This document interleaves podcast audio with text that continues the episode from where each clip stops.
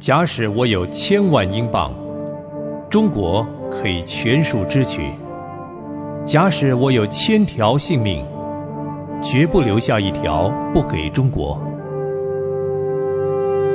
戴德生传。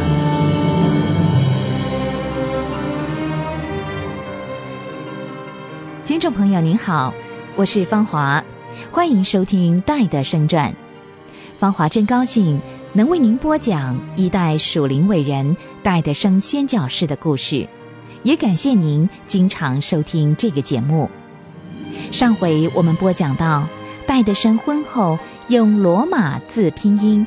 教导了许多不认识字的人读圣经，还有用幻灯片来传福音，收到很大的果效，带领好多人归主。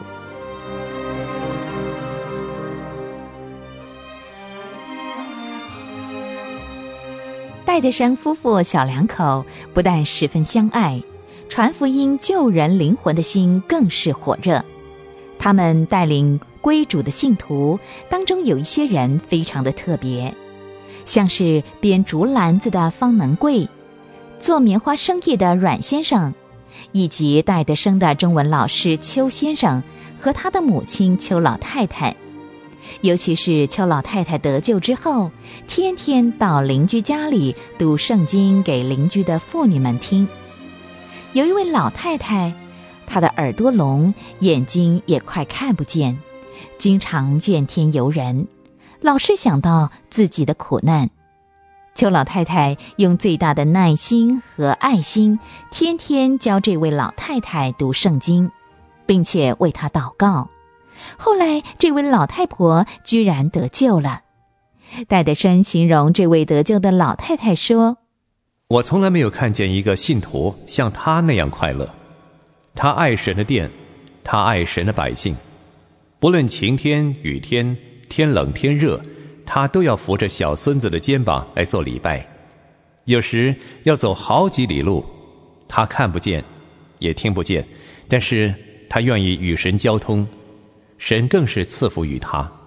还有一位陈姓的老人家，他的儿子不孝顺，吃喝嫖赌，花尽了老人家的家产，死了。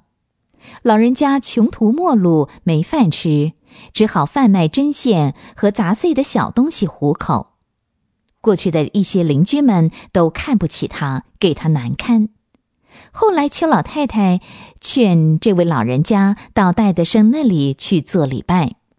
老人家看到做礼拜的人都满面笑容，有的人也是在穷苦以及患难当中，也是欢欢喜喜，就觉得奇怪。后来，他将自己一切的重担交给慈悲的神，居然蒙恩得救了。得救以后，这位老人家常常到一些穷苦人家去传福音。有一位凤代的乡巴佬和编竹篮子的方能贵是同乡。有一次，他生病的时候，听见有声音告诉他，只要吃点草药就会好了，要他到宁波去。在那里可以听见耶稣。这位乡巴佬就照着他所听的去做。后来在茶馆碰到了方能贵，跟方能贵读罗马字圣经，又到戴德生那里去做礼拜，彻底的认罪悔改。没多久，这位乡巴佬就回到自己的家乡，在那里为主传道了五十年。有一天，方能贵。挑了一担的篮子去卖，有几个女人要来买香兰，方能贵不卖香兰，那些女人家就吵吵闹闹的问方能贵为什么不卖香兰，方能贵就给他们传福音，女人们都不耐烦的走了。忽然，方能贵的头顶上有一个人问他讲些什么，原来是宁波的漆匠，站在楼梯上做工。所以方能贵没看见他。这位漆匠叫王来军，后来成为很有能力的传道人。这些人都是戴德生的好帮手。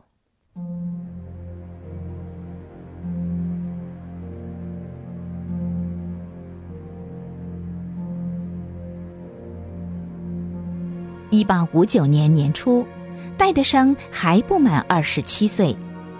这时，玛利亚害了重伤风，接着感染了肺炎，奄奄一息，命在旦夕。医生用尽了许多的方法，不但没有见效，反而更加沉重。宁波的各个教会都同心为戴夫人玛利亚祷告。戴德生日夜服侍，经常跪在床边为爱妻祷告。有一天，戴德生跪在爱妻床边祷告，看见他心爱的妻子两鬓深陷，眼球突出，形容憔悴，真是到了油干火尽的地步。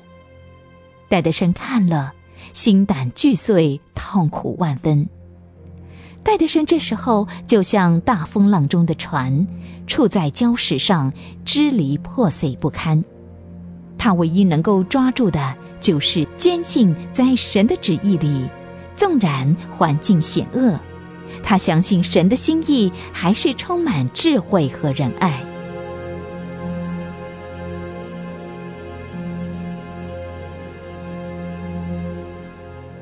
戴德生本人的医学技术并不怎么高明，当他在爱妻床边的时候，圣灵感动，忽然想起了一个新的治疗方法。这个方法他从来没有用过，他想必须赶紧和派克医师商量，但是他又担心这个方法救不了妻子，又担心妻子微弱的生命是否能够起死回生。事后，戴德生在他的日记里写到这件事：派克医师离我家六七里路，每一分钟似乎很长，在路上我拼命祷告，求神垂听。搭救爱妻的性命，神的话语安慰我，在患难的时候，你要呼求我，我必搭救你；你也要荣耀我。神宝贵的话带着能力进入我的心，使我得着能力，我信心大增，立刻满口满心的感谢赞美神，真有说不出来的喜乐和平安。几里路很快就到了。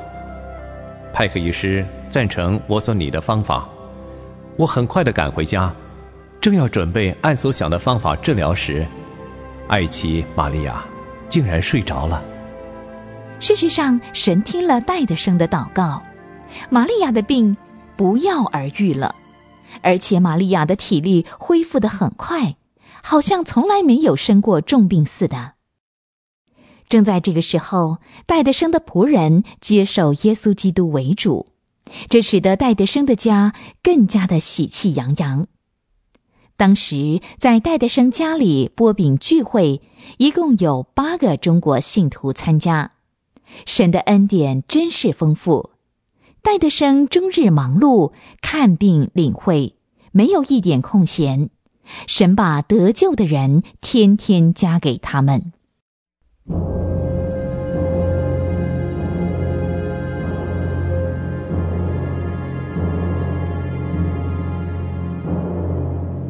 当宁波的福音工作正兴旺的时候，撒旦的攻击马上开始。平静了好久的宁波，又掀起了排外的浪潮，以致教会的工作受到了波及。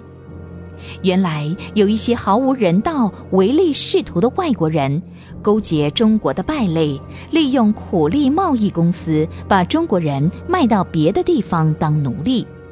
他们的方法和手段十分的残忍，他们骗乡下人，把乡下人绑去，套上麻袋，往洋船上一送，就不知去向了。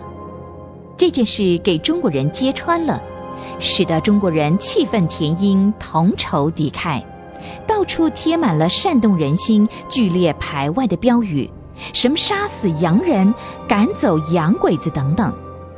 住在宁波的西国人。个个提心吊胆，好多人都逃到了上海去。幸亏外国政府也知道了这件惨无人道的事，就下令彻查这批无耻之徒，宁波的排外情绪才渐渐的平息下来。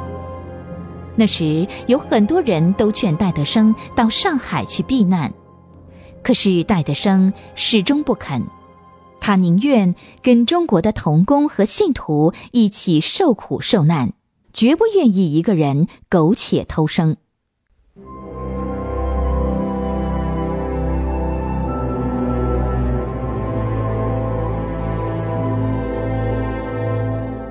那年的夏天，戴德生夫妇过得实在不容易，不但时局动荡不安，天气也热得古怪，室内的温度达到了华氏一百多度。